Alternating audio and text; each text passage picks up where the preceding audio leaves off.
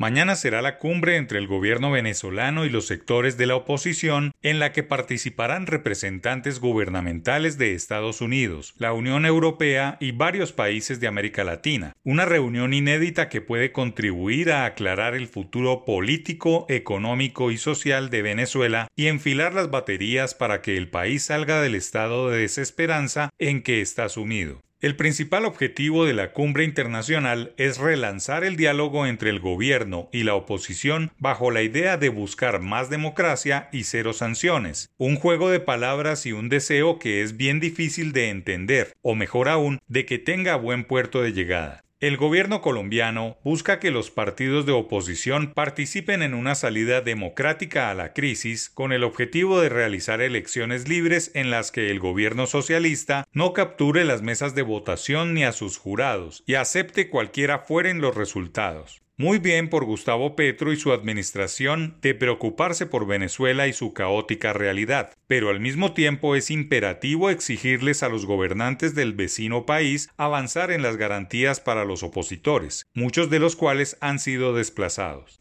Colombia cambió de posición política frente a Venezuela desde el pasado agosto, cuando Petro llegó al gobierno, y rápidamente las relaciones diplomáticas y comerciales se reactivaron nombrando un embajador en Caracas que ha abierto las puertas, especialmente las comerciales, pues para nadie es un secreto que los dos países son mercados complementarios, no competitivos, que siempre han tenido una dinámica fruto de una larga frontera de más de 2.200 kilómetros con cientos de puntos fronterizos. En sus mejores momentos, las exportaciones superaron los 6 mil millones de dólares, cifra que cayó a menos de 190 millones de dólares, destruyendo un mercado que se había tejido por más de 200 años. Ahora que Colombia se ha rendido a los pies de la realidad global y ha reelaborado las relaciones binacionales, es menester del primer mandatario exigirle al gobierno del vecino país respetar la democracia, no proteger maleantes colombianos que allí se refugian y velar por los más de dos millones de venezolanos que viven en Colombia. De nada vale que el presidente de los colombianos actúe en consonancia con las nuevas fuerzas globales y vele por el reintegro de Venezuela a los espacios de conversación regional, si no se les exige a sus gobernantes respeto por la democracia, derechos humanos, trabajo por la economía de mercado, seguridad jurídica para las inversiones y calidad de vida para sus gobernados. El péndulo político regional ha virado a la izquierda y es urgente que este turno sea sano para los países que han optado por ese camino.